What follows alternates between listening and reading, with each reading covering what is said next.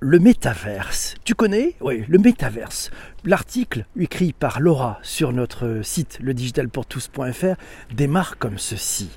Le 1er octobre dernier, The Economist publiait un article titré The Metaverse is coming. Oh, ça vous rappelle quelque chose? Winter is coming? Non, non, c'est The Metaverse is coming. Ça t'interpelle? Ça t'interpelle. Oui, le métaverse, qu'est-ce que c'est? Comme toujours, la première source vers laquelle se tourner, c'est Wikipédia. Le métaverse, de l'anglais métaverse, contraction de meta-universe, c'est-à-dire un méta univers. C'est un monde virtuel fictif décrit dans le roman qui s'appelle Snow Crash, le samouraï virtuel, qui est paru en 1992, un ouvrage de Neil Stephenson. Si on lit un peu plus loin la définition de son application actuelle, elle est claire. Ce monde virtuel, créé artificiellement par un programme informatique, héberge une communauté d'utilisateurs présents sous forme d'avatars, pouvant s'y déplacer, y interagir socialement et parfois économiquement. Oui, ils peuvent également interagir avec des agents informatiques. Donc le métaverse, c'est aussi bien ton île dans Animal Crossing que les éléments digitalisés qui te proposent de créer un avatar pour recréer la sérendipité du networking physique. Le métaverse, quels enjeux vas-tu me dire? Au début des années 2000, il y avait Second Life déjà. Ça nous faisait entrer dans un monde virtuel assez proche du nôtre, mais pas exactement quand même. Et puis les jeux vidéo n'ont cessé de travailler sur leurs univers. Fortnite, Minecraft, Animal Crossing bien sûr, mais on y fait à présent bien plus que de jouer. Oui, le repli vers le virtuel induit par la pandémie actuelle tout autour du globe a eu un effet collatéral non négligeable sur ces mini-métaverses on y a déplacé des événements de la vie réelle. Sur Animal Crossing, par exemple, des remises de diplômes ou des bureaux de campagne de candidats aux élections. Sur Twitch, des meetings politiques comme celui très médiatisé d'AOC. Oui, sur Fortnite, des concerts. L'actualité du métaverse, ah, pourquoi en parler maintenant alors que la tendance a démarré il y a bientôt 9 mois?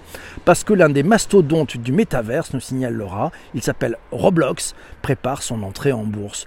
Roblox, tu ne connais pas? Ah ben moi non plus, mais avant de lire un peu partout qu'il pourrait être valorisé 8 milliards de dollars à leur introduction en bourse. Oui, Roblox, c'est une plateforme collaborative de création de jeux vidéo, une espèce de boîte à outils géante pour créer et jouer en ligne sur toutes les plateformes mobiles en particulier.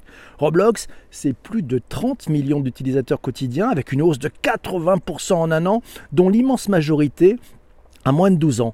Ils communiquent entre eux sur la plateforme qui revendique d'ailleurs une modération très forte. C'est aussi, Roblox, une communauté de 7 millions de développeurs de jeux et une monnaie virtuelle, le Robux. plus de 550 millions de dollars de Robux ont été achetés sur la plateforme pendant les 9 premiers mois de 2020, même si Roblox perd encore de l'argent. Dans son document, le S-1, ouais, fourni c'est le document qu'on doit fournir pour préparer une entrée en bourse aux États-Unis. Roblox assume son métaverse et estime qu'au-delà des jeux, les utilisateurs vont aussi l'utiliser pour le chill, oui, pour être cool et se voir entre amis.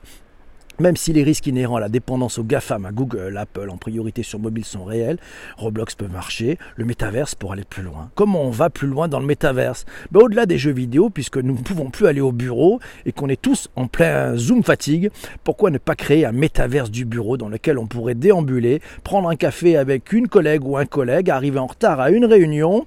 Ben, Trois plateformes qui commencent à investir. Ce domaine, nous signale Laura, Branch, fondée par des gamers de la génération Z, Gather, créé par des ingénieurs pour ressembler à un zoom gamifié. Et enfin, last but not least, Huddle, qui est encore gardé secret mais qui est déjà en bêta privée chez Apple et Uber, un des fondateurs étant un ancien de chez Uber.